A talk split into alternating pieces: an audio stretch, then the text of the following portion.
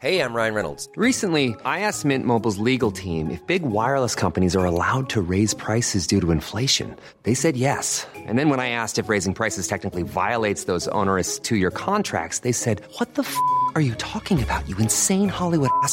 So to recap, we're cutting the price of Mint Unlimited from $30 a month to just $15 a month. Give it a try at mintmobile.com slash switch. $45 upfront for three months plus taxes and fees. Promo rate for new customers for limited time. Unlimited more than 40 gigabytes per month. Slows. Full terms at mintmobile.com. Hallo und herzlich willkommen hierbei Zurückgespult. In diesem Podcast öffnen wir unser Argon Hörbucharchiv und werfen in einstündigen Features einen Blick in die Geschichte. Ihr hört hier also Dokumentationen, die vor circa zehn Jahren bei uns erschienen sind und die wir euch auf diesem Weg nochmal zur Verfügung stellen. Heute hört ihr ein Feature zum Leben des Drehbuchautors und Filmregisseurs Billy Wilder. Wir wünschen euch eine interessante Hörstunde. Die beste Art, Billy zu beschreiben, ist, dass wir uns niemals auch nur 30 Sekunden langweilten. Jack Lemmon, Schauspieler. Das ist wahr. Billy Wilder selbst. Wer war er? Wilder selbst ist die stärkste Figur, die er erfunden hat. Cameron Crowe, Wilder-Biograf. Wer war er? Wer war Billy Wilder? Was war wirklich dazu nötig, eine solche Figur zu schreiben und zu leben? Billy Wilder war ein sehr kluger Mann. Er hatte eine persönliche Eigenschaft, die für viele kluge Leute nicht unbedingt zutrifft. Jack Huber, Filmwissenschaftler nämlich seinem Publikum zuzutrauen, dass es auch klug ist. Billy Wilder gibt nicht viel von sich preis. Im Grunde ist der Mensch Billy Wilder völlig unbekannt. Claudius Seidel, Wilder-Biograf. Höchstwahrscheinlich kennt nicht einmal Billy Wilder diesen Billy Wilder ganz genau. Film und Leben oder Alive at the Movies. Klugheit und Witz. Ein spezieller, durchaus gnadenloser Witz. Das ist das Erste, was bei Billy Wilders Filmen auffällt, was ins Auge fällt, was einen anspringt.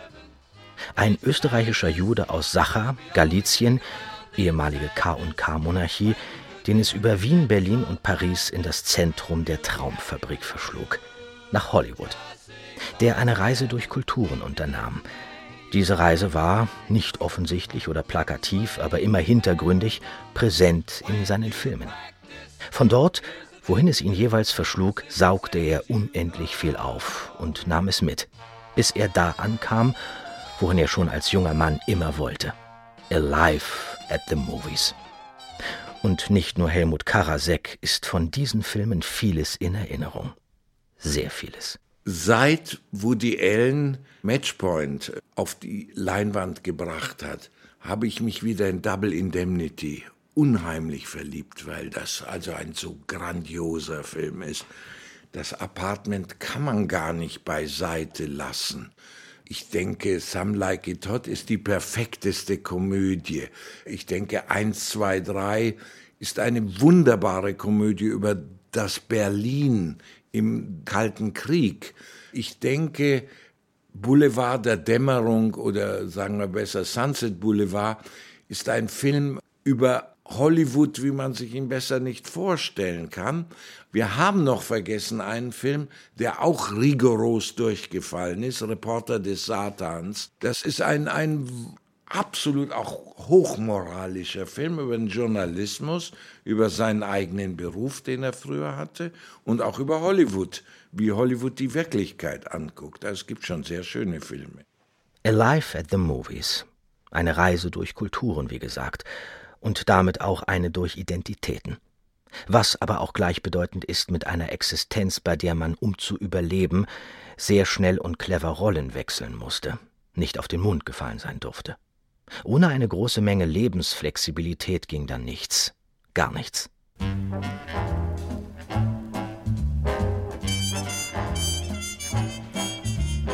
Das ist nicht anders als bei einem Tenorsaxophonisten und einem Bassisten in Chicago, die das Pech haben, unfreiwillig dem Massaker am St. Valentinstag als Beobachter beizuwohnen und denen nichts anderes übrig bleibt, als bei einer Damenkapelle auf dem Weg ins sonnige Florida unterzuschlüpfen. Denen die Libido dabei aber immer wieder ein Schnippchen schlägt. Keine Frage. Nicht nur manche, alle mögen's heiß.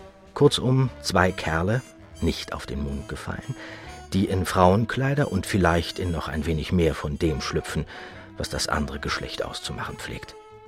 Wenn die Situation oder auch die sexuelle Gier es erfordert, das Kleid allerdings gerne wieder gegen die Hose wechseln. Mal im Ernst. Wer könnte schon Marilyn Monroe widerstehen? Das ist das eine. Das andere, nun, einer der beiden Kerle empfindet von einem bestimmten Punkt an eine gewisse klammheimliche Freude, vielleicht gar Vergnügen und Lust am Kleider- und Identitätswechsel. Oder ist das nur eine böse Unterstellung? Nobody's perfect. Eben, worauf ausführlich zurückzukommen sein wird. Also noch einmal, wer war Billy Wilder? Eine gute Frage. Nächste Frage. Wie ihm nahe kommen? War das möglich? Helmut Karasek, Wilder Biograf, kam ihm nahe, in unzähligen Gesprächsstunden. Irgendwie. Irgendwie aber auch nicht. Privatheit? Nähe? Das gehört nicht zum Comment oder zu dem, was er unter Privatheit duldet oder versteht. Claudius Seidel, der andere Biograf, ist noch zurückhaltender, sozusagen pessimistischer. Billy Wilder hat seine eigene Person nie zum Thema gemacht. Und wenn er es doch tat, dann verwirrte das umso mehr. Denn in seiner Brust ist nicht etwa eine kranke Seele zu Hause, so wie bei Hitchcock. In Billy Wilders Brust drängen sich mindestens 50 Seelen. Ein dekadenter Wiener und ein patriotischer Amerikaner ein gnadenloser Zyniker und ein zärtlicher Liebhaber, ein realistischer Reporter und ein begnadeter Illusionist. Und einige mehr, für die es noch gar keine Namen gibt. Es gibt Bilder von Billy Wilder aus seiner Kindheit, aus der Schulzeit. Da sieht man einen jungen Burschen, der verschmitzt, fast überheblich und hämisch in die Kamera lächelt. Besser wohl, grinst. Ein Typ, der seinem besten Feind nicht aufs Maul haut, nein, das auf keinen Fall ihn dafür aber mit einer gezielten Bemerkung oder einem Witz so gnadenlos lächerlich macht, dass jeder, der einigermaßen bei Verstand ist, dieser fürchterlichen Erniedrigung und Schmähung eine blutige Nase vorgezogen hätte und vor allem in Zukunft vorziehen würde. Billy Wilder war kein Underdog, was seine Herkunft betraf, aber er hatte sich ein Verhalten angeeignet, das ihm auf seinem Lebensweg von Galizien nach Hollywood gut zu Pass kam. Das ist eine Überlebensstrategie, wenn du nicht Footballstar werden kannst. Wenn du Footballstar werden kannst oder Baseballstar, dass du den Baseballschläger oder kannst den anderen umrempeln und die Mädchen kommen alle. Die Typen wie Billy Wilder, der braucht seinen Witz zum Überleben. Der will sich nicht prügeln um die Beute, um ein Mädchen, um den Erfolg, sondern der will mit Witz siegen und da war er schon gnadenlos. Wie alles anfing kann, wie immer bei Billy Wilder in vielen Geschichten nacherzählt werden. Ob das alles wahr oder gut ausgedacht ist, nun, das ist in dem Gestrüpp von Anekdoten kaum herauszumachen. Es verschwimmt. Auf den Regiestuhl aber brachte Wilder kein Gag, sondern eine gehörige Portion Wut, Verletztheit und ein paar kleine, alles andere als possierliche Tierchen. Blatta orientalis. Die Kakerlake. Gut, keine reale, aber in jedem Fall eine hintersinnig erdachte. Vom Drehbuchautor zum Regisseur. Ich bin Regisseur geworden, weil man so viele meiner Drehbücher versaut hat. Ein klareres Credo ist wohl kaum vorstellbar. 1941 schreibt Wilder in Hollywood Drehbücher. Er ist gut angesehen, gut bezahlt. Sein Arbeitgeber sind die Paramount Pictures. Er schreibt immer mit einem Co-Autor. Wilder ist überzeugt, die besten Dialoge Die besten Dialoge entstehen im Dialog. Sein Co-Autor zu dieser Zeit ist Charles Brackett, und zwar seit drei Jahren, seit die beiden für Ernst Lubitsch das Drehbuch zu Blaubarts Achte Frau schrieben. Wie hätte Lubitsch es gemacht? Aus dieser Frage wird Wilders künstlerisches Credo, bis zu seinem letzten Film. Ernst Lubitschs Satz hing jahrelang in Wilders Büro. Was hätte Lubitsch getan, um die perfekte Szene, den perfekten Dialog, den vollkommenen Witz auf die Leinwand zu bringen? Wilder hatte Lubitsch erlebt, als sie mit ihm Blaubarts achte Frau den letzten Schliff gegeben hatten. Aber jetzt, wie gesagt, ist es 1941. Der Regisseur Mitchell Leisen, jemand, den Wilder in Zukunft ziemlich verachten wird, inszeniert für die Paramount Studios Hold Back the Dawn, das Goldene Tor, mit Olivia de Havilland Paulette Goddard und, tja, und Charles Boyer. Brackett und ich mussten jeden Donnerstag elf Seiten vom Drehbuch abliefern, auf gelbem Papier. Elf Seiten. Warum gerade elf, weiß ich nicht. Wir durften bei den Dreharbeiten nicht dabei sein. Sie scheuchten uns weg. Und Leisen war das Schlimmste. Mitch Leisen. Bitte verlassen Sie das Studio. Aber Sofort. Officer? es waren Polizisten im Studio. Für Hold Back the Dawn hatten Brackett und ich eine Szene geschrieben, in der der Held, Charles Boyer, in einem dreckigen Hotel in Mexiko liegt, ohne Papiere, mit denen er in die USA kommen kann. Er liegt angezogen auf dem Bett und es kriecht eine Kakerlake die Wand hoch. Und Boyer sollte einen Grenzbeamten imitieren und zur Kakerlake sagen, Hey, wohin gehst du? Was tust du da? Hast du ein Visum? Was? Kein Visum? Wie kannst du ohne Pass reisen? Das geht nicht. Sie drehten den Film. Und Brackett und ich gingen zum Lunch zu Lucy's. Das war ein Restaurant gegenüber von Paramount. Nachdem wir gegessen hatten, kamen wir am Tisch von Mr. Boyer vorbei, der ein nettes französisches Mittagessen samt einem Rotwein zu sich nahm. Hey, Charles, wie geht's? Wie geht's euch, Jungs? Was dreht ihr heute? Wir drehen die Szene mit der Kakerlake. Ah ja, eine gute Szene, nicht? Wir haben sie ein bisschen geändert. Was soll das heißen, ein bisschen geändert? Wir haben es geändert, weil es idiotisch ist. Warum soll ich mit einer Kakerlake reden, wenn eine Kakerlake mir doch nicht antworten kann? Ja, ja, ja, aber wir möchten trotzdem, dass er es so macht. Nein, nein, nein. Ich habe mit Mr. Leisten darüber gesprochen und ihn davon überzeugt, dass ich nicht mit einer Kakerlake rede. Ohne den Monolog war die Szene nichts. Ganz flach. Dann saßen wir im vierten Stock und schrieben das Ende des Films, die letzten zehn Seiten. Und ich sagte zu Brackett, wenn dieser Hurensohn nicht mit einer Kakerlake sprechen will, dann spricht er mit niemandem. Streich seine Dialoge. also haben wir gewonnen. Ein wenig. Das Gefühl, an einer Grenze festzuhängen und in der Einsamkeit des Immigranten mit einer Kakerlake zu reden, weil niemand anders da ist, weil niemand anders die eigene Sprache versteht, das konnte ein Charles Boyer nicht nachvollziehen. Aber ein Billy Wilder, geborener Österreicher, geflüchteter Jude. Lebensstationen. Von Galizien in die Traumfabrik. Billy Wilder. Eigentlich Samuel Wilder. Am 22. Juni 1906 geboren in Suscha Beskizka, Galizien, ehemals Österreich-Ungarn. Sohn jüdischer Eltern. Vater Max Wilder betreibt ein Hotel in Krakau und besitzt in der Umgebung mehrere Bahnhofsrestaurants. Von seiner Mutter wird der Junge immer Billy genannt, mit einem IE am Ende. Das wird Billy später in den USA durch ein Y ersetzen. Billy Wilder. 1916. Während des Ersten Weltkriegs zieht die Familie Wilder aus Angst vor der russischen Armee nach Wien.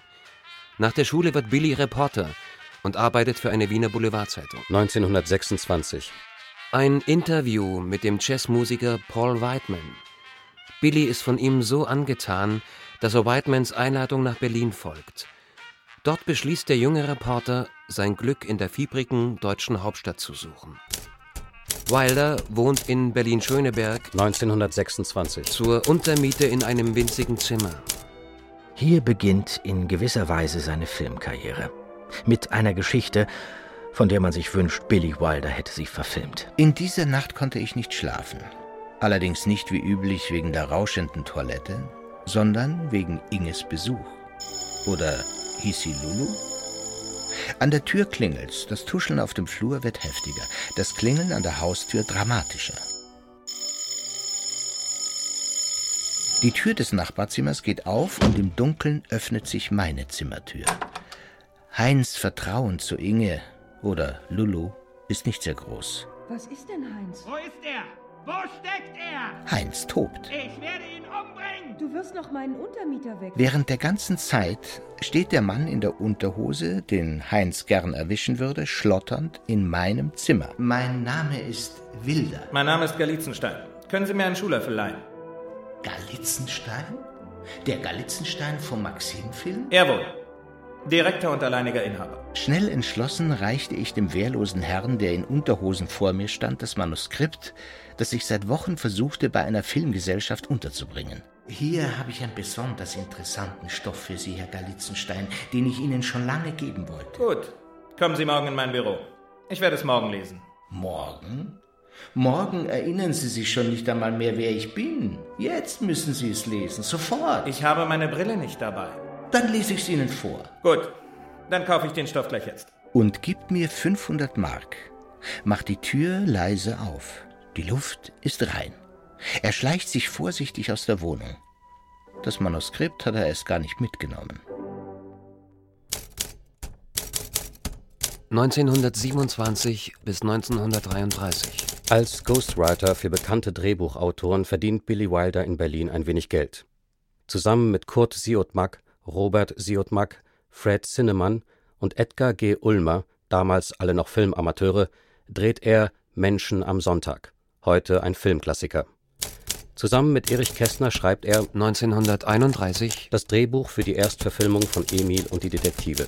1933 Unmittelbar nach der Machtergreifung der Nazis und dem Reichstagsbrand flieht Wilder nach Paris. Wieder als Ghostwriter verdient er sein Geld und inszeniert seinen ersten Film. 1934 mit einem Besuchervisum reist er in die USA.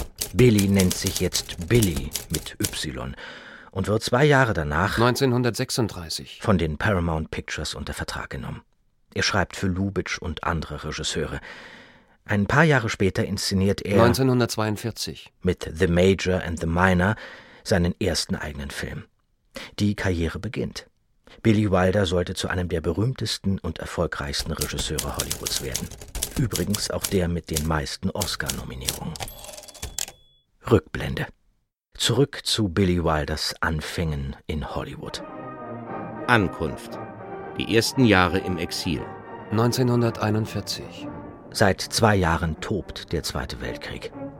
Zu diesen Zeiten herrscht in Hollywood eine vollkommen andere Stimmung als zwei Jahrzehnte zuvor, als schon einmal viele Europäer aufgetaucht waren.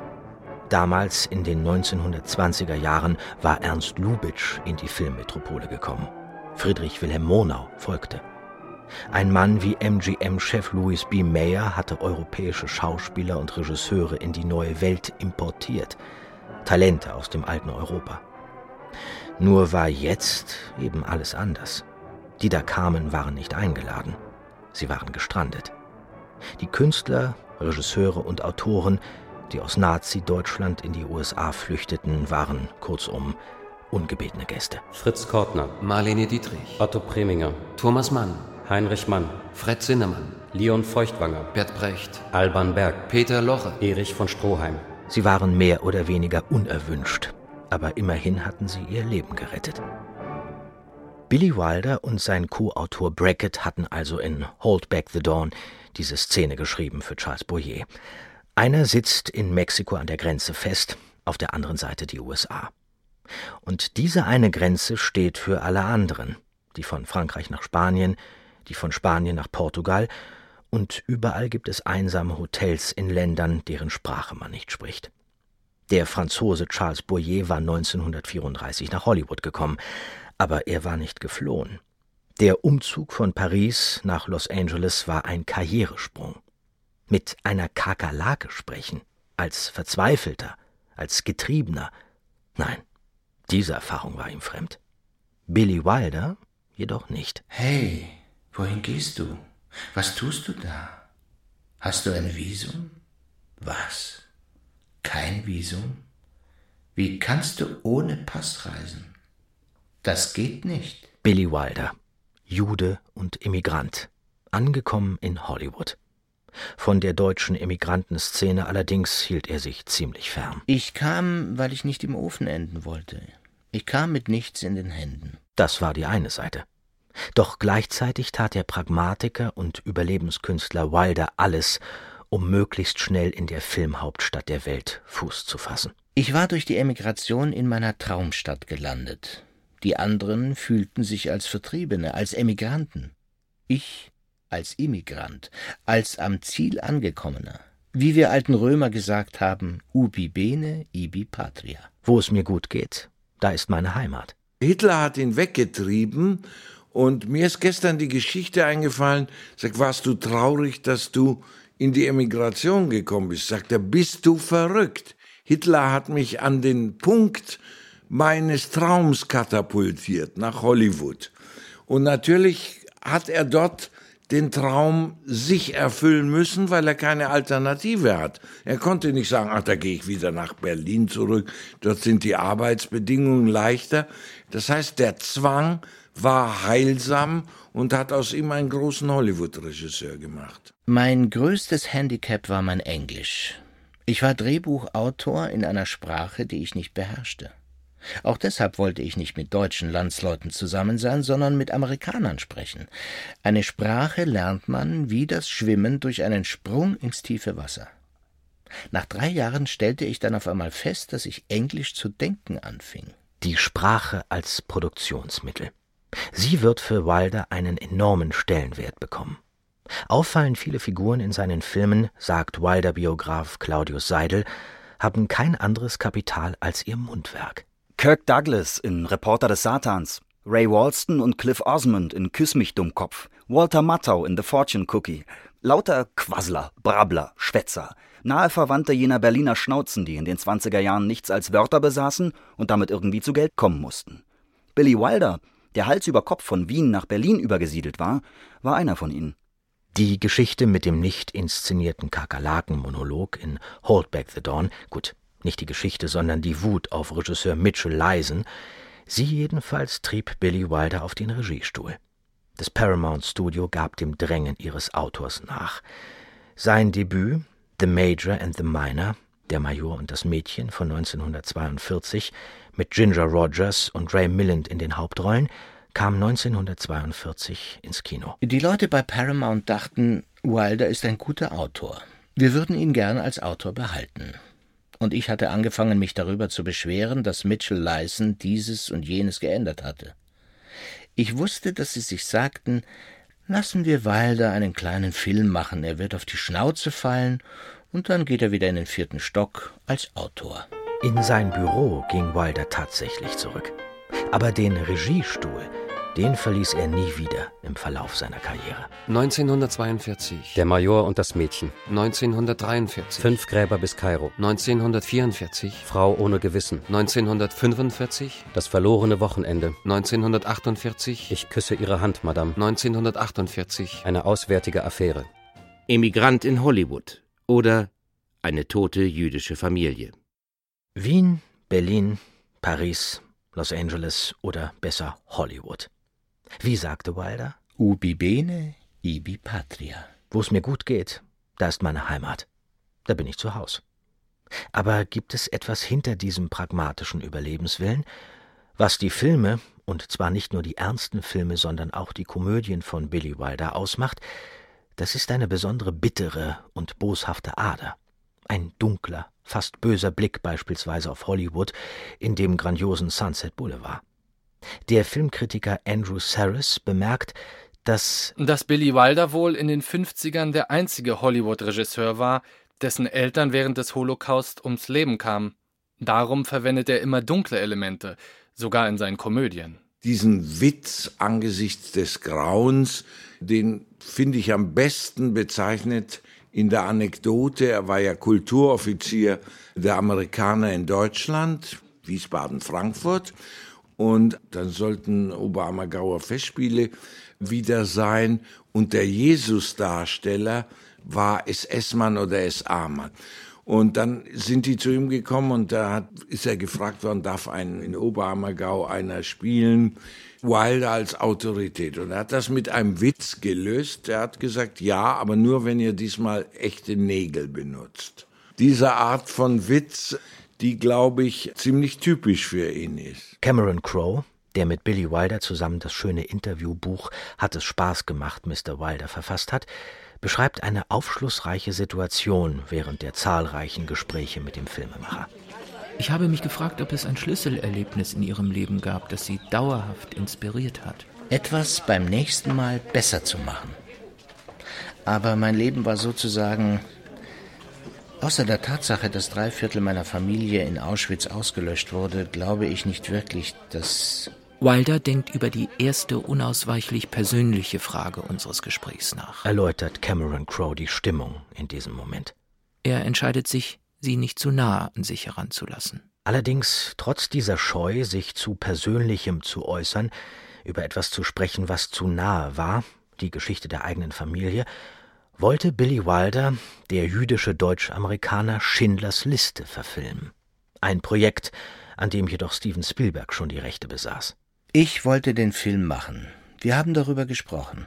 Spielberg ist ein Gentleman, und wir respektierten gegenseitig unser starkes Bedürfnis. Letztendlich konnte er das Projekt nicht aufgeben. Er musste es machen. Ich hätte es anders gemacht, aber nicht unbedingt besser. Seine Mutter sah Wilder zuletzt 1936, als er eine kurze Europareise machte. Sie wollte nicht emigrieren. Die Nazis verschleppten sie ins Konzentrationslager, wo sie ermordet wurde. Ich weiß nichts darüber, wie sie ins Lager kam. Ich weiß nur, dass es Auschwitz war. Denn alle Juden, die in Wien lebten, kamen dorthin. Ich bin nach Amerika gefahren, um Schindlers Liste zu sehen und Interview mit Spielberg zu führen und habe ihn dann besucht. Er hat mir gesagt, bin ein alter Filmhase und ich weiß, was Film ist, dass das nichts mit Realität zu tun hat. Ich habe in den KZ-Szenen sagte, stell dir vor, ich weiß, das ist nur ein Film. Und auf einmal habe ich nach meiner Mutter da gesucht. Dass bei Wilder an einem bestimmten Punkt der Spaß definitiv aufhörte, und zwar gerade dann, wenn es um seine deutsch-österreichische Vergangenheit ging, macht die Geschichte seiner Trennung von den Paramount Pictures deutlich. Mitten im Kalten Krieg verfilmte Wilder mit Stalag 17 eine Geschichte über US-GIs in einem deutschen Strafgefangenenlager. William Holden spielte, wie in Boulevard der Dämmerung die Hauptrolle. Aber da man bei Paramount die deutschen Kinogänger nicht mit ihrer mörderischen Vergangenheit konfrontieren wollte, wurde aus dem deutschen Lager im Handumdrehen ein polnisches. Ein ähnlicher Fall wie bei Casablanca. Gedreht als amerikanischer Propagandafilm gegen die Nazis und das französische Vichy-Regime, zeigten Kino und Fernsehen in der Bundesrepublik Michael Curtis Film in einer Synchronisation, in der es keine Nazis, keine KZs gab. Alles wurde zur Liebesromanze umgelogen. In dieser politisch gereinigten Fassung war Viktor Laszlo, der Mann von Ilsa, alias Ingrid Bergmann, beispielsweise nie in einem KZ gewesen. Das waren diese Geschichten, dass die amerikanischen Filmfirmen nach 1945 auch den deutschen Markt wollten. Also, das Studio wollte in der deutschen Fassung von Stalag 17 aus dem Deutschen ein polnisches Lager machen. Wilder protestierte. Nicht mit mir. Das kommt nicht in Frage. Zunächst lenkte das Studio nicht ein. Und das hat Wilder so verärgert, dass er die Paramount verlassen hat. Nach Jahrzehnten der Zusammenarbeit räumte er sein Büro. Dann das Jahr 1950. Sunset Boulevard. Hollywood. Zentrum der Stadt der gefallenen Engel. Der Boulevard der Dämmerung. Boulevard der Dämmerung erzählt von einem heruntergekommenen Drehbuchautor, William Holden, den es in die Villa und in das Leben der Norma Desmond verschlägt. Gespielt wird dieser alte Stummfilmstar, der nur noch in den inneren Rückblenden des eigenen Ruhms lebt, von der wunderbaren Gloria Swanson, die ihrerseits ein ehemaliger Stummfilmstar war. Wilders Meisterwerk ist ein Abgesang auf die dunklen Abgründe Hollywoods, die Vergänglichkeit des Starruhms, den albtraumhaften Wahnsinn der Filmindustrie und die merkwürdige, nicht nachlassende Faszination für diese Bilder, die durch einen Projektor laufen. Dass ausgerechnet Billy Wilder, der ja lange Zeit Hollywoods höchstbezahlter Drehbuchautor war und als unumstrittener Meister im Handwerk des Erzählens galt, dass ausgerechnet dieser Billy Wilder in Boulevard der Dämmerung so schonungslos die Grundlagen seines Jobs, seiner Branche reflektiert hat, meint Claudius Seidel, das zeugt schon von einiger Klarsicht. Boulevard der Dämmerung ist abgedreht und geschnitten. Erste Testvorführung mit Publikum und den Studiobossen, das übliche Prozedere. Auf der mit dicken Teppichen ausgelegten Treppe zu den Logenplätzen steht ein Mann, dem die Macht ins Gesicht geschrieben ist. In der Hand die Zigarre. Diesen Billy Wilder sollte man nach Deutschland zurückschicken. Er beißt die Hand, die ihn füttert. MGM-Boss Louis B. Mayer war bei der ersten Testvorführung von Boulevard der Dämmerung anwesend und alles andere als begeistert von diesem alles andere als hellen Film über Hollywood. Wilder stand nicht weit entfernt von ihm. Ich bin Mr. Wilder. Und warum ficken Sie sich nicht selbst? Fuck yourself. Oder auch Jahrzehnte später in einer ganz anderen Situation. Dann sagt er einen ganz kurzen Satz: Stop masturbate. Pointen wie ein Hammerschlag. Im Film. Und offensichtlich auch im beruflichen Alltag oder auch während des Überlebenskampfes im Haifischbecken Hollywood. Schlusspointen. Nobody's perfect. Oder Schlusssätze. Direkt vorm Abspann. Alles auf den Punkt bringen und es doch offen lassen. Kiss me, stupid. Küss mich, Dummkopf, sagt die Ehefrau im gleichnamigen Film von 1964. Diese äußerst attraktive Gattin ist gewiefter und cleverer als ihr gehörnter Ehemann, der sie in der gleichen Nacht allerdings ebenso betrogen hat.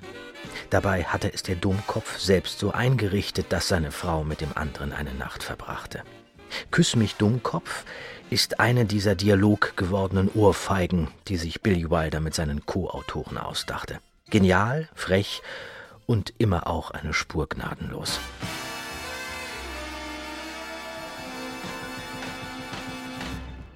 Wenn es nämlich eine Qualität, aber auch bei Betroffenheit eine durchaus sadistisch zu nennende Eigenschaft von Wilder gab, jenseits von brillanten Dialogzeilen, Regieeinfällen und Geschichten, die einer Gesellschaft wie den USA die eigene Verlogenheit und den Puritanismus um die Ohren hauten, wenn es also ein Wilder-Spezifikum gab, dann die Fähigkeit, präzise und rücksichtslos etwas auf den Punkt zu bringen, auch gegenüber durchaus sympathischen Gesprächspartnern. Er war sehr geduldig, aber er war ungeduldig, wenn jemand schwer vom Begriff war oder ihn nicht verstehen wollte. Helmut Karasek, der 1992 seine, wie er sie nannte, Wilder Nahaufnahme veröffentlichte, hat das in den vielen Stunden seiner Gespräche mit Billy Wilder immer wieder erlebt. Er war mit irgendwas nicht zufrieden, was in dem Buch vorkam, wobei er immer tarnte, dass seine Frau mit dem ganzen Projekt nicht zufrieden war. Und dann habe ich erzählt, aber mein Verleger findet es gut und Volker Schlöndorff findet es gut. Und dann sagte er einen ganz kurzen Satz, Stop Masturbate. Hör auf, dich selbst zu befriedigen. Das, damit konnte er so eine Debatte ganz schnell, das war ganz selten. Das war auch nicht laut, aber das war deutlich. Er wollte mir klar machen, du musst hier keine polizeilichen Führungszeugnisse und keine Schulnoten aufführen. Lass uns über die Sache reden. Charles Brackett und die anderen Co-Autoren Wilders, unter ihnen Raymond Chandler, sollen fürchterlich unter dem Genius gelitten haben, wie sie nach Abbruch der Zusammenarbeit wortreich erklärten. Billy Wilder war zappelig und nervös, schnipste mit den Fingern, um neue Gags quasi herbeizuzitieren. Komm schon, komm schon, komm. Er erprobte die Wirksamkeit seiner grausamen Witze, indem er sie erstmal an seinen Co-Autoren testete. Er lief im Zimmer auf und ab, als könnte er so seine Geschichte im Geiste abschreiten. Kurz, er schuf ein Chaos um sich herum und er lenkte und inszenierte es mit allergrößter Disziplin. Mit Charles Brackett als Co-Autor hielt es Wilder immerhin mehr als zehn Jahre aus. Als Wilder die letzten Filme mit Brackett machte, da war in Amerika eine Verschiebung in der moralischen Welt. Äh, da wurde die amerikanische Gesellschaft offener, freier, erkannte ihre Schwächen deutlicher. Äh, Brackett war ein sehr konservativer New Yorker Autor, sehr guter Autor, der mit Wilder wirklich in den Clinch gekommen ist. Er hat gesagt, die Verfilmung von Double Indemnity, das mache ich nicht, das ist Trash. Ich will nicht eine Geschichte, die so ist, wie Gier die Welt beherrscht. Übrigens äh, Woody Allens Lieblingsfilm. Double Indemnity. Frau ohne Gewissen. Nach einem Roman von James M. Cain, den Wilder schließlich nicht mit Charles Brackett, sondern mit Raymond Chandler zusammen als Drehbuch adaptierte. Das war 1944. Zum endgültigen Bruch mit Brackett kam es sechs Jahre später, bei Boulevard der Dämmerung. Brackett war empört darüber, wie Wilder die alte Stummfilmdiva Norma Desmond bloßstellt. Blödsinn, meinte Wilder. Ich stelle sie bloß und zeige darin ihre Größe. Mit Brackets Nachfolgern kam Wilder leidlich aus, was nichts an der Qualität der Filme änderte, die er drehte. Manche brillant, keiner mittelmäßig, einige unvergesslich.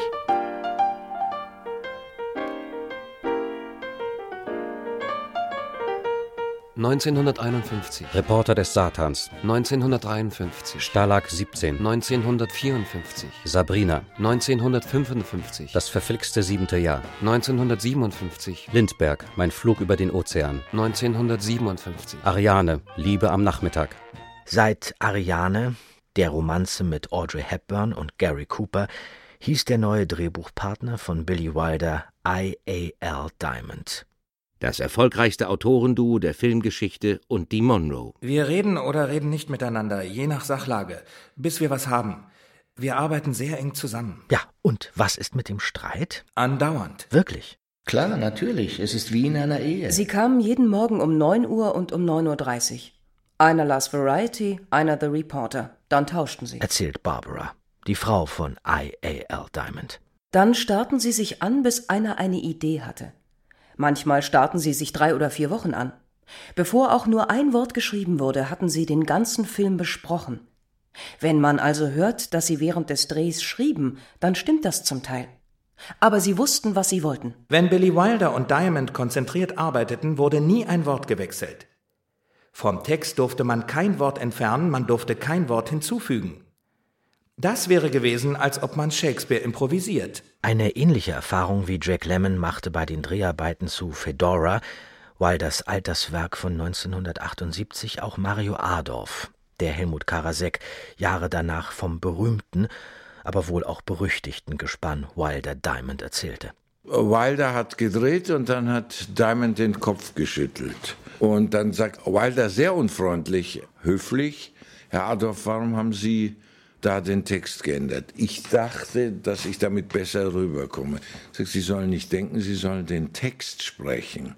Weil der sagte, wir haben uns beim Schreiben so viel Mühe gegeben. Was aber den Ruf von Wilder und Diamond betraf, angesiedelt zwischen Faszination und Furcht, nun ja, da waren die beiden Waisenknaben gegen eine Schauspielerin, die 1959 mit dem Film, der ihr auf den Leib geschrieben zu sein schien, unwiederbringlich den Film Olymp erklomm und zu der Hollywood-Ikone wurde. Die Rede ist von Norma Jean Baker, besser bekannt als Marilyn Monroe. Sie war ein Phänomen, aber sie war keine gelernte Schauspielerin in dem Sinne. Und das Drehen mit der Monroe, die Billy Wilder für die Rolle der Sugar Cane in Manche mögen's heiß besetzte, war eine Tortur. Billy sagte zu Jack Lemmon und Tony Curtis, und Tony kann das bestätigen, Ihr beide müsst bei jeder Aufnahme perfekt sein. Denn sobald Marilyn es richtig macht, nehmen wir die Aufnahme. Dreharbeiten als Quälerei. Eine Tortur, aber eine notwendige, wie der Meister selbst meinte. Denn das eine ist die Knochenarbeit hinter der Kamera, das andere ist die Magie, die mit Glück vor der Kamera entsteht und die den Kinogänger wie in einen Strudel zieht. Und wenn jemand Magie hatte, dann die Monroe. Billy Wilder war der Letzte, der sich darüber Illusionen machte. Was auf der Leinwand ist, zählt. Leiden wir mit ihr mit? Berührt ihr Schicksal uns? Sie war absolut, völlig einzigartig. Und es hat nie wieder jemanden wie sie gegeben. Billy Wilders Verhältnis zur Monroe war zutiefst ambivalent. Aber natürlich, wie vieles andere im Leben und im Werk des Filmemachers, verdeckt, durch und überzogen von Anekdoten. Im Laufe seines Lebens hat Billy Wilder Dutzende von Notizbüchern mit Ideen, Filmanfängen und Anregungen gesammelt. Helmut Karasek konnte in einem der Büchlein eine Monroe-Passage finden, dick mit roter Tinte angestrichen. Marilyn Monroe wird vom russischen Geheimdienst entführt, soll durch Gehirnwäsche als Spionin für die Sowjetunion umgepolt werden. Ihre Beziehung zu den Kennedys macht sie sehr wertvoll. Nach drei Tagen wird sie zurückgeschickt. Da gibt es nichts zu waschen. Hinter diese kleine Gemeinheit aber hatte Billy Wilder in seinem Notizbuch etwas für ihn dann doch typisch Versöhnliches geschrieben. Veraltet. Außer es gäbe einen neuen Stalin. Nicht undenkbar. Und wir fänden eine neue Monroe. Undenkbar. Das Problem mit Marilyn Monroe war nicht etwa, dass sie zu dumm gewesen wäre, den Text zu lernen, nein, sie hatte Angst vor der Kamera, die sie so unfassbar liebte. Es gab Tage bei den Dreharbeiten zu Manche mögen's heiß, da schaffte sie nicht einmal die Zeile Ich bin's, Sugar. 26 Takes, Audrey Hepburn? 26? Nein. Das war Marilyn Monroe, ehe wir einen Satz richtig hinbekamen.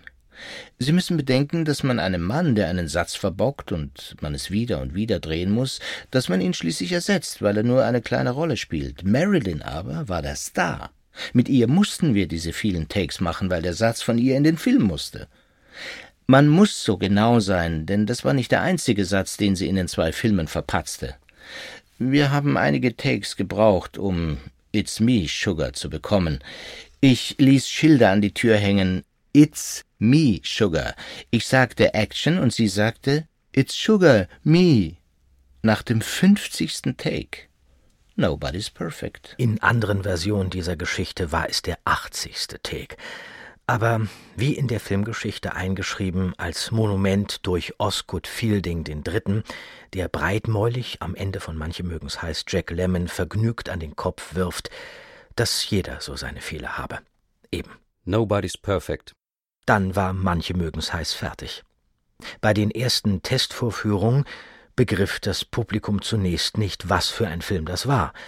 Am Anfang ein Massaker, dann Männer in Frauenkleidern, dann diese wunderschöne Frau in durchsichtigen Kleidern, dann dieser Mann im Anzug, der nicht wahrhaben will, dass seine Geliebte Osgood. ein Mann ist. Ich bin ein Mann. Doch schon bei der zweiten Staffel der Previews konnten sich die Zuschauer vor Lachen nicht halten.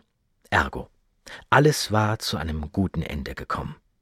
Das änderte allerdings nichts daran, dass Billy Wilder erschöpft war. Fertig, bis auf die Knochen. Doch die wochenlangen Rückenschmerzen wegen der Monroe ließen langsam nach. Nie wieder. Nie? Einen Moment lang dachte ich, nie wieder. Aber ich kann Ihnen sagen, wenn Marilyn noch da wäre, würde ich sie anflehen, bitte noch einmal. Der Rhythmus des filmischen Witzes oder ein Blick auf die Welt. Was die Komödien Billy Wilders in den 1940er und 50er Jahren so erfolgreich machte, das ist die unfassbar präzise und erschütternde Komik. Es ist zunächst mal die Einsicht darin, dass die Welt nicht zu ertragen wäre, wenn man sie nicht komisch nimmt. Wenn man sie nicht komisch nimmt. Oder auch, wenn man die Spannungen, die die Welt erzeugt, gesellschaftlich, politisch, sexuell oder existenziell nicht auch mit einem brüllenden, herzhaften oder verzweifelten Lachen auflösen würde. In all seiner Lakonie wäre damit auch der Satz nicht nur komisch, sondern auch philosophisch. Wobei bei dem Wilderschen Begriff von Komik das eine vom anderen nicht zu unterscheiden wäre. Wilder hat immer gesehen, dass Menschen Menschen sind. Meint Helmut Karasek. Ähnlich wie Claudius Seidel. Zugleich speist sich die ungeheure Kraft dieser Gags aus der ungeheuren Verzweiflung von Wilders Figuren. Die Menschen sind in Wilders Filmen und unterscheiden sich darin fundamental von einer auch heute noch handelsüblichen Hollywood-Ästhetik. Die Menschen sind unvollkommen und darin liebenswert. Dass die Wilderschen Scherze aber wirklich funktionieren, hat viel mit präziser Technik und Dramaturgie zu tun. Äh, nun ja, ich mache einen Scherz, wenn er zur ganzen Geschichte passt, zum Film, und nicht, wenn ich ihn mit einem Schuhanzieher hineinzwängen müsste. Wir machen keinen Film für Jurastudenten in Harvard, wir machen einen Film für Leute aus der Mittelklasse, für Leute, die man in der U-Bahn trifft oder im Restaurant. Normale Leute eben. Und ich hoffe, Sie werden den Film mögen. Wenn man eine gute Szene hat, eine gute Situation für die Figuren, dann spielt man damit herum und erkundet es. Darin liegt der Spaß, weil es so viele Versionen gibt, die man drehen könnte. Man findet das Thema der Situation, man findet den Scherz, man findet den Höhepunkt und man lässt die Szene auf diesem Höhepunkt enden. Jack Lemmon erzählt, wie die Szene in Manche mögen's heiß zustande kam, in der er mit Rumba-Rasseln in den Händen Tony Curtis klarzumachen sucht, dass nun alles gut wird, weil Osgood, der Millionär, das Mädchen Daphne heiraten wird, die eigentlich Jerry heißt.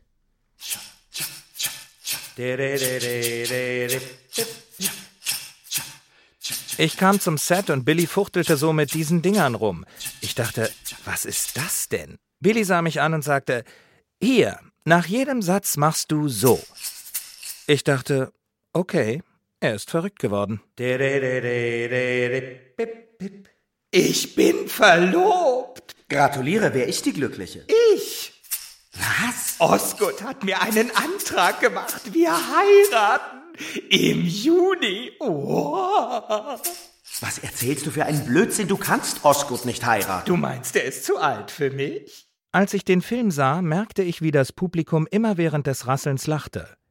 So haben sie nie einen Satz verpasst. Die Rasseln sind sehr wichtig. Sie waren deswegen wichtig, weil ich mit ihrer Hilfe die Witze timen konnte. Mit anderen Worten, einer sagt was, der andere sagt was, und jetzt brauche ich irgendeine Aktion, mit deren Hilfe ich den Witz timen konnte.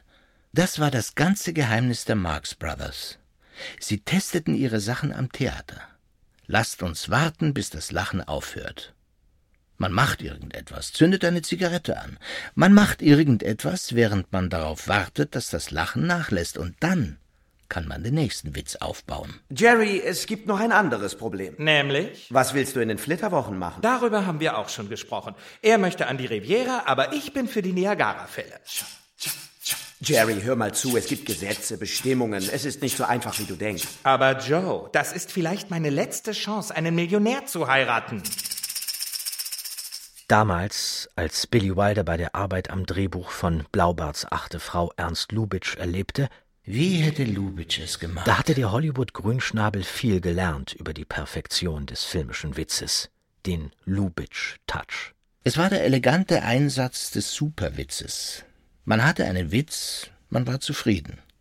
Und dann gab er noch einen obendrauf. Den Witz, den man nicht erwartete. Das war der Lubitsch-Touch. So zu denken wie er, ist ein erstrebenswertes Ziel. Nehmen wir ein Beispiel aus der Kulturgeschichte des Abendlandes. Ödipus. Der Mann tötet seinen Vater, hat guten Sex mit seiner Mutter. Was für eine Geschichte, was für eine Story. Aber wie hätte Lubitsch es gemacht? Oder wie hätten Sie es gemacht, Herr Wilder? Ein Junge verliebt sich in seine Mutter und heiratet sie. Sie leben glücklich zusammen, bis er herausfindet, dass sie nicht seine Mutter ist. Deshalb begeht er Selbstmord. Ich weiß sofort, so würde ich die Welt auch sehen. Genau so betrachte ich die Welt auch. Das ist mir in vielen Woody Allen-Filmen ganz genauso gegangen.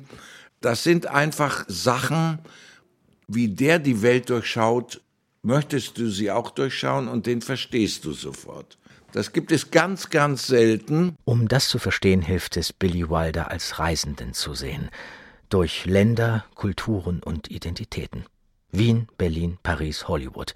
Und das verbunden, wie Helmut Karasek betont, mit den widersprüchlichen Lebenserfahrungen eines Flüchtenden, der auch froh war, da wegzukommen, woher er stammte. Wilder selbst sagte einmal, einer, der komisch ist, ist immer auch traurig. Ein vom Meister sozusagen autorisiertes Klischee? Also für mich scheint entscheidender, dass ein Mensch, der lustige Sachen zustande bringt, wie Woody Allen, deshalb kein Scherzkeks ist. Der macht nicht Samstagnacht oder sowas, sondern im Scherz steckt genauso viel Ernst wie im Ernst. Das heißt, Shakespeares Komödien sind in ihrer Tiefe genauso traurig, wie seine Tragödien komisch manchmal sind. Es ist schon komisch, dass König Lear zu blöd ist zu merken, dass ihm zwei Töchter ausnehmen wollen und er die dritte, die einzige, die ihn liebt, nicht durchschaut. Und mal im Ernst. Es ist ziemlich komisch, aber ist es nicht auch ziemlich traurig, dass Osgood nicht merkt, dass Daphne, die er so begehrt, ein Mann ist? Ich glaube, von einem gewissen Zeitpunkt an will er es nicht merken. Osgood, ich bin ein Mann. Dieser verrückte Millionär will endlich was erleben. Nobody's perfect. Er will gegen seine Mutter aufbegehren. Und was ist besser, als gegen seine Mutter aufzubegehren, als sich eine Freundin zu nehmen, die raucht, sich die Haare färbt und auch noch Mann ist? Jerry alias Daphne will versorgt sein, will endlich nicht mehr jeden Penny umdrehen müssen, will endlich auch einmal teilhaben am American Dream, egal ob mit oder ohne Perücke, egal ob als Mann, Frau oder als Transsexueller. das ist auch so eine Verschärfung. Der weiß schon, es geht immer um die Existenz, also ums Geld, und es geht auch um den Trieb. Und da darf sich niemand dem in den Weg stellen. Das auch in der Komödie deutlich zu machen. Nicht nur, der eine kann sagen, ach, nimm du sie doch, und wie in deutschen Filmen das immer. Das ist da nicht der Fall. Da geht es um Leben und Tod. Weil das dunkle, ja schwarze Schattenspiele von 1944 sein Film Noir, Frau ohne Gewissen, hat so unterschiedliche Filmemacher wie Alfred Hitchcock oder Woody Allen zu Lobeshymnen veranlasst. Hitchcock schickte Wilder ein Telegramm. Seit Frau ohne Gewissen heißen die beiden wichtigsten Worte Billy Wilder. Aber das Dunkle ist bei Wilder eben nicht nur in seinen dunklen Filmen zu spüren. The Lost Weekend oder Boulevard der Dämmerung oder Reporter des Satans. Nein, auch seine Komödien wie Das Apartment oder Manche mögen's heiß haben nichts mit dem zu tun, was heute Comedy genannt wird. Wilders Komik würde heute jeden Fun-Freitagabend auf einem Kommerz-TV-Sender sprengen. Naja, ich würde nicht sagen, es ist eine heile oder unheile Welt, es ist die Welt. Es ist die Welt. Die heile Welt ist eine Kitsch-Version von der Welt. Man kann auch eine Hölle als Welt malen, die ist auch eine Kitsch-Version. Aber dazwischen bewegt sich etwas. Oder etwas anders gesagt, in dieses Dazwischen, das so gnadenlos von dieser Welt ist, da hinein schickt Wilder seine Figuren. Jerry und Joe, in manche mögen's heiß. Was ist denn, wenn Joe, der auch am Ende von Wilders Film immer noch ziemlich mittellose Saxophonist, die Monroe geheiratet hat? Die üppige, nette, immer sexbereite Blondine. Wenn nach dem aufregenden Sex dann nach ein paar Wochen auf einmal die Frage auftaucht, wie denn die nächste Miete zu zahlen ist. Wilders Figurenkonstellationen tragen erheblich dazu bei, die traditionelle Vorstellung des Happy Ends so zu durchlöchern, so dass man sich unwillkürlich fragt, was denn nach diesem glücklichen Ende kommen könnte oder unweigerlich kommen muss. Oder anderes Beispiel, dieser Orwell J. Spooner in Küss mich Dummkopf. Küss mich Dummkopf empörte 1964 das US-amerikanische Publikum, weil Wilder sehr eigenwillig die moralischen Grenzen zwischen Ehe und Prostitution zum Verschwimmen brachte. Der Film ist ja der Versuch, eine moralische Renaissance-Komödie in die Moderne zu übersetzen. Das ist ja die Renaissance-Komödie in einer richtig Versuchsanordnung. Wie wird sich die Moral da bewähren? Orwell J. Spooner, die Hauptfigur jedenfalls, hat die üppige, sexbereite Blondine geheiratet. Gut, sie ist nicht die Monroe, aber auch seine Zelda versprüht jede Menge Sex.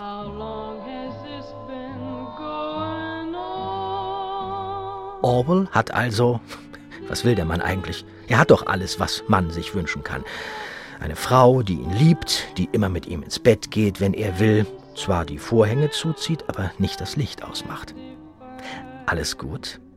Nein, im Gegenteil, ihn frisst seine Eifersucht auf. So eine attraktive Frau. Nein, Orwell ist sich sicher, sie kann gar nicht anders, als ihre Leidenschaft mit anderen zu stillen. Und beruflich ist er auch erfolglos. Seine mittelmäßigen Songs will niemand kaufen. Als es den berühmten Sänger Dino, gespielt von Dean Martin, in das kleine Wüstenkaff verschlägt, sieht Orwell die Chance, Kohle zu machen. Dino allerdings ist ein Weiberheld und Säufer. Also tauscht der Ehemann seine Ehefrau für einen Abend gegen eine Hure, Kim Novak, die Dino weichklopfen soll. Am Ende dieser moralischen Verwechslungskomödie ist die Hure die Ehrbare und die Ehefrau diejenige, die mit dem Womanizer die Nacht verbringt. Hinter der Komik und dem Witz, den Wilder auch hier inszeniert, eröffnen sich Abgründe, die den Blick auf eines freigeben: den Menschen.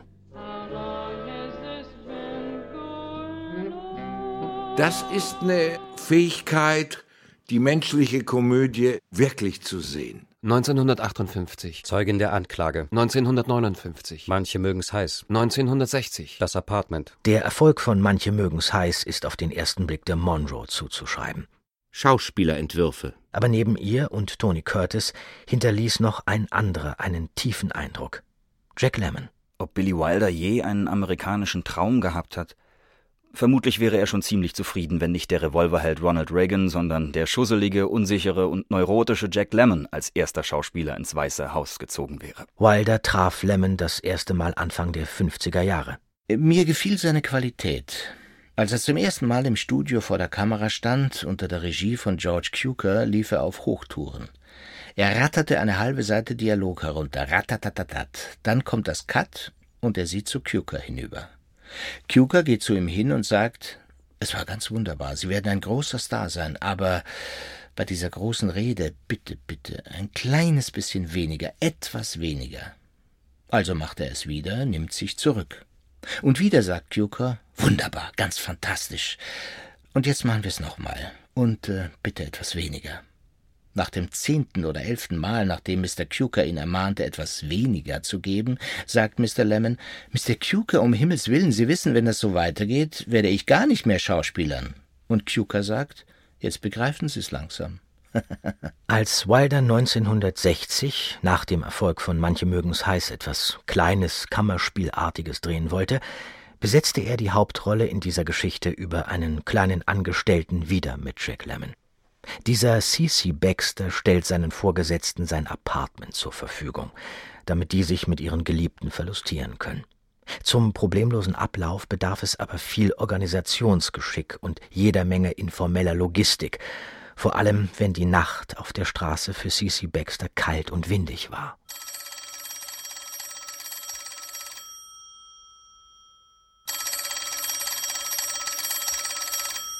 Wenderhoff Propagandaabteilung.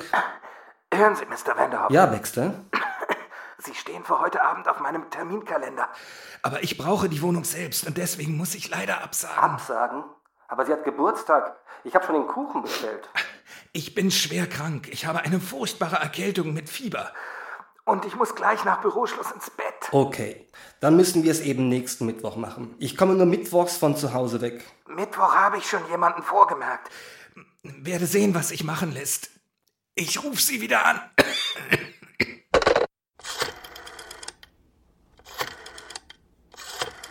Mr. Eichelberger. Ach ja, Baxter. Was haben Sie auf dem Herzen? Oh, Mr. Eichelberger, Mittwoch geht es nicht. Das bringt etwas Verwirrung in meinen äh, Turnus. Donnerstag bin ich anderweitig besetzt.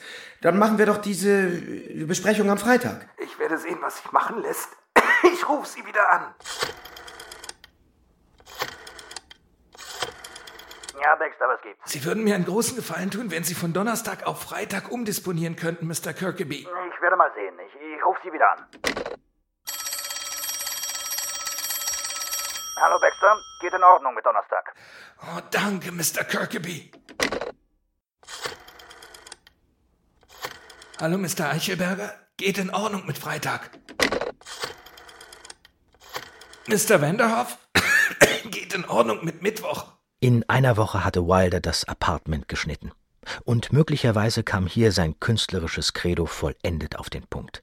Ich versuche einen Film so einfach und so elegant wie möglich zu drehen, ohne Mätzchen, ohne Einstellung, wie sie Sergei Eisenstein gemacht hätte. Nicht so wie die jungen Regisseure, die mit der Kamera in der Gegend herumfuchteln oder eine Einstellung durch das Feuer im Kamin fotografieren. Für mich muss alles eine Logik haben, muss der Zuschauer immer wissen, von wessen Standpunkt der Film ausgeht.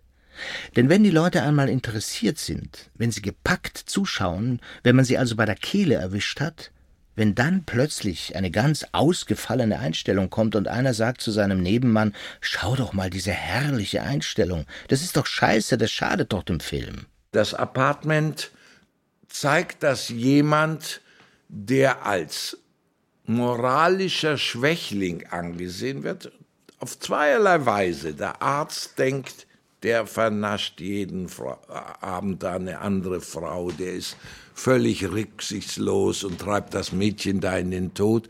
Für die anderen ist er der Schwächling, der in der Kälte spazieren geht, weil sie das Zimmer brauchen. Und er ist am Ende weder das eine noch das andere. Er steht für das ein, was er ist. Und ich denke, Darin hat sich Billy Wilder auch gesehen, aber das hat er nicht nochmal, diesen Zusammenprall von Zeitgefühl, Zeitstimmung und einem Film, das hat's nicht nochmal gegeben. Spätestens mit Das Apartment wurde Jack Lemmon so etwas wie das komödiantische alter Ego von Billy Wilder. Für das andere, das tragisch Düstere, stand William Holden. Sowohl William Holden als auch Jack Lemmon, dazu hat sich auch Wilder ausdrücklich bekannt, sind seine alter Ego-Schauspieler. Das heißt, da sieht er sich. Und das geht so weit, dass er bei Sunset Boulevard war, sagt, ich war in derselben Situation wie Holden. William Holden und Jack Lemmon loten die Spannbreite des Wilderschen Kosmos aus. In der Komödie Das Apartment wie im Melodram Boulevard der Dämmerung haben die Hauptfiguren von Anfang an die Illusionen über ihr Leben verloren. Jack Lemmon im Apartment scheint darunter weniger zu leiden als Holden in Boulevard der Dämmerung. Der kleine Angestellte nimmt die Erfolglosigkeit hin, laviert sich durch, gibt sich umgänglich. William Holden als erfolgloser Drehbuchautor dagegen pflegt einen wortkargen Zynismus, der ihn aber zunehmend selbst zerfrisst. Zwei Haltungen zur Welt, zwei Seiten einer Weltsicht. Beide sind diejenigen, die sich für einen Erfolg verkaufen, aber irgendwo eine Grenze finden. Die Grenze ist bei Jack Lemmon, der hat Glück. Als der Schuss fällt, ist das nur eine Champagnerflasche, die geöffnet wird.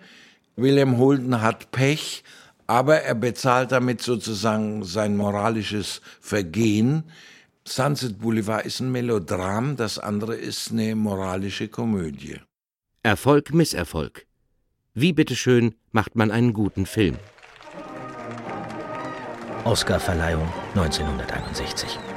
Das Apartment liegt ganz gut im Rennen. Ganz gut, aber auch nicht mehr. Doch die Juroren lassen es in dieser Nacht Auszeichnungen regnen. Auf Wilder und seinen Film. The winner is für das beste Drehbuch I.A.L. Diamond und Billy Wilder. Für die beste Regie Billy Wilder für das Apartment. Für die beste Produktion Billy Wilder. Für den besten Film Das Apartment. Bis dato hatte noch nie ein Regisseur so viele Academy Awards gewonnen. Aber es gibt da eine Anekdote, ungefähr so hintergründig wie der Wildersche Witz. Angeblich soll der Laudator, der Billy Wilder den Oscar fürs beste Drehbuch in die Hand drückte, einen Satz gesagt haben, der es in sich hatte. This is the moment to stop, Billy. This is the moment to stop, Billy. Wie auch immer übersetzt, hör auf, wenn's am schönsten ist. Fordere dein Glück nicht heraus, höher geht's nimmer. Und angeblich Natürlich wieder nur so ein angeblich in diesem Leben von Geschichten und Anekdoten. Angeblich soll Wilder später gesagt haben. How right he was. Oder auf Deutsch Volltreffer. Viel später, nach dieser Oscar-Nacht, wird Billy Wilder auf die Frage, ob er je wieder einen derart kreativen Höhepunkt erreichte, nicht mit einer Anekdote antworten. Nein, das ist mir nie gelungen. Ich habe es versucht, aber ich bin gescheitert. Es war ein tiefer Fall, der mich sehr verwirrt hat. Das Berührende an dieser Äußerung ist, dass hier kein Zynismus zu spüren ist, keine Ironie, eher Melancholie. Ich hatte das Gefühl, den Kontakt verloren zu haben, gegen das Publikum anzuschreiben, gegen die Leute, die damals eineinhalb oder zwei Dollar bezahlten. Sie fühlten sich beraubt. Sie wollten unterhalten werden, ernsthaft unterhalten werden, aber nicht zu ernsthaft. Ich weiß es nicht. Wilder hat gesagt, einen großartigen Film zu machen, ist einen Blitz in einer Flasche zu fangen. Aber die goldenen Jahre Hollywoods, die haben das wirklich geschafft. Da war etwas gleichzeitig ein breiter Erfolg und gleichzeitig wunderbar. Also für mich sind Beispiele Ninochka, äh, Angel von Lubitsch. Für mich sind Beispiele die ganz großen Hitchcocks. Also Hollywood in den goldenen Zeiten konnte sozusagen alles. Dazu gehörte natürlich auch ein Mittelstandspublikum, das immer im Kino war und jede Anspielung verstand, wie die Wiener Theatergänger. Die brauchen dann nur noch ein Zeichen, dann wissen sie, das ist es. Und in diese goldenen Jahre hat Wilder reingearbeitet und hat sie erfüllt und hat sie auch wieder im Niedergang gesehen, denn das Fernsehen kam auf einmal und zuletzt hatte er sozusagen das Echo auch verloren. 1961. 1, 2, 3. 1963. Das Mädchen Irma Ladus. 1964. Küss mich, Dummkopf. 1966. Der Glückspilz. 1970. Das Privatleben des Sherlock Holmes. 1972. Avanti. 1974. Extrablatt. 1978. Fedora. 1981. Buddy Buddy. Also zunächst mal bricht der Erfolg weg. Und nichts ist äh, erfolgreicher als der Erfolg und nichts ist ansteckender als der Misserfolg. Ich glaube, also für mich, das ist das Drama, das ich gern baue, ist es so, dass er mit 1, 2, 3 nicht den Erfolg hatte, den der Film verdient hätte und das 1, 2, 3 ihm gezeigt hat, ich kann kein zweites Mal Some Like It Hot drehen. Obwohl aus dem Rückblick kommt der Film dem sehr nahe und ist eine der besten kalten Kriegskomödien überhaupt. Beide Filme haben ein atemberaubendes Tempo. Auf dem Höhepunkt des Kalten Krieges wollte das keiner sehen. Und nun beginnt der Misserfolg an den Kinokassen auf Billy Wilder zurückzuwirken. Und er wird auch vorsichtiger, ängstlicher. Aber es gibt einen anderen, ganz entscheidenden Punkt. Noch heute ist in den Meisterwerken Billy Wilders genau zu spüren, wie der Filmemacher sich mit sprühender Intelligenz und komödiantischer Raffinesse durch die Zensurbestimmungen der 40er und 50er Jahre hindurch laviert. Sie umgeht, die Prüderie auf den Punkt bringt, sie seinen Zuschauern, vor allem den US-amerikanischen, um die Ohren haut, indem er uns in herrlicher Umkehrung zum Voyeurismus verführt. Doch dies funktioniert im Kino nicht ohne die gesellschaftliche Zensur. Billy Wilder brauchte die Zensur. Er hat beispielsweise auf das Apartment gewartet, jahrelang, bis das möglich war, das in Amerika zu drehen, gerade möglich war. Und die Kritiken waren, es ist ein hochunmoralischer Film und so. Aber er hat auch gesagt, seine Bewunderung für Lubitsch bestand auch darin, dass er beispielsweise gesagt hat, Lubitsch zeigt eine Liebesszene, in dem sich zwei beim Frühstück treffen und man merkt, wie hungrig sie ihr Ei essen, was in der Nacht los war. Heute, sagt er, die sich alle wie Brezeln übereinander wälzen. Was willst du denn da noch zeigen? Abspann. Die letzten Filme. 1981 dreht Billy Wilder zusammen mit Jack Lemmon und Walter Matthau seinen letzten Film. Buddy Buddy. Nicht wirklich groß, nicht eindrucksvoll. Auch Fedora von 1978, eine Art Remake von Boulevard der Dämmerung, wieder mit William Holden, vermochte so wenig zu überzeugen wie Extrablatt vier Jahre zuvor. Doch von all den Filmen dieser letzten Phase prägt sich als der schönste, weiseste, liebevollste als eine Art Altersmeisterwerk Avanti aus dem Jahre 1972 ein. Jack Lemmon spielt einen verheirateten amerikanischen Industriellen, der in einem kleinen Hotel auf Ischia eine Engländerin trifft, mit deren Mutter sein Vater Jahre, wenn nicht gar Jahrzehnte lang ein Liebesverhältnis hatte. Also das ist so schön, wie ein amerikanischer Geschäftsmann von seinen Vorurteilen in Europa geheilt wird und auf einmal für seinen Vater Verständnis hat. Die Zärtlichkeit, das unaufgeregte, bar jeden Zynismus, das strahlt Avanti auf wunderbare Weise aus. Und das alles wirkt heute immer noch sehr intensiv. Oder besser, vielleicht wirkt es erst heute so intensiv. Wenn Wilder und Diamond mit dem Amerikaner und der lebensfrohen Engländerin Prüderie und Hedonismus aufeinanderprallen lassen, so zeigt sich in dem Sieg der europäischen Lebensart natürlich viel Kritik am sittenstrengen Amerika. Aber sehr gnädige Kritik, denn in Avanti überwiegt das romantische Bekenntnis zur Liebe. Durch die Liebe wird man zum Menschen, das glaubt er, jedenfalls ein Film lang. 1988 stirbt I.A.L. Diamond in Los Angeles. Es war schon so, dass er ohne Diamond nachher nicht weiterarbeiten konnte. Wilder ist in den folgenden Jahren häufig als Berater tätig, vor allem für die United Artists. 1989 kommt er noch einmal in die Schlagzeilen. Für eine Summe von 32,6 Millionen US-Dollar lässt der große alte Hollywood-Regisseur und passionierte Kunstsammler seine Gemälde versteigern. Er geht immer noch jeden Tag in sein Büro, bekommt wohl jeden Preis verliehen, den die Filmwelt zu vergeben hat, und erzählt auf unnachahmliche Weise Geschichten und Geschichten, um sich vielleicht auch manchmal eben darin zu verlieren. Er hat sich in seinen Geschichten oft wiederholt, weil er seit äh, Jahren keinen Film mehr gedreht hatte. Er war mit seiner Frau allein, ging allein Vormittag ins Büro, hörte da die Börsenkurse ab und hatte eigentlich nichts mehr zu tun.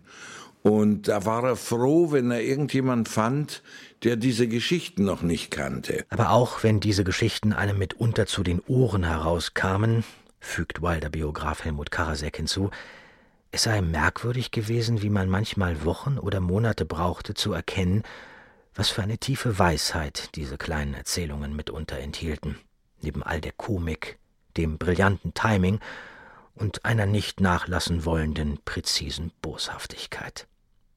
Billy Wilder stirbt am 27. März 2002 in Los Angeles. Und dann fängt man sich an zu fragen, wie habe ich es gemacht? Und warum kann ich es nicht wiederholen? Niemand ist, ich weiß es nicht. Nobody's perfect.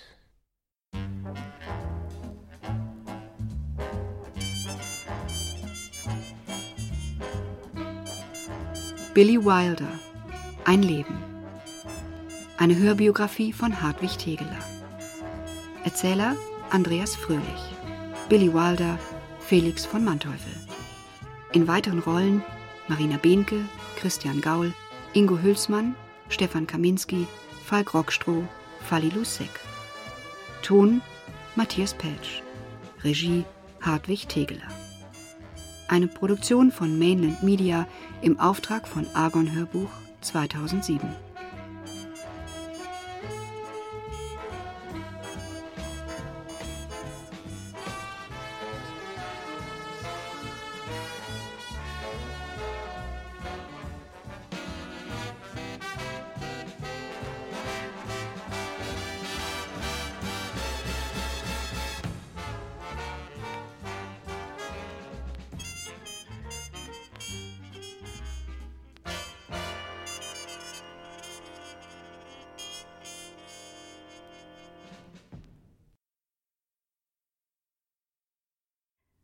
Falls ihr euch besonders für Schauspielerinnen und das Thema Film interessiert, empfehle ich euch zwei unserer anderen Zurückgespult-Episoden.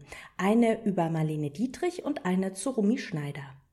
Ihr findet sie entweder in eurem Podcast-Feed oder auf unserer Website unter podcast.argon-verlag.de.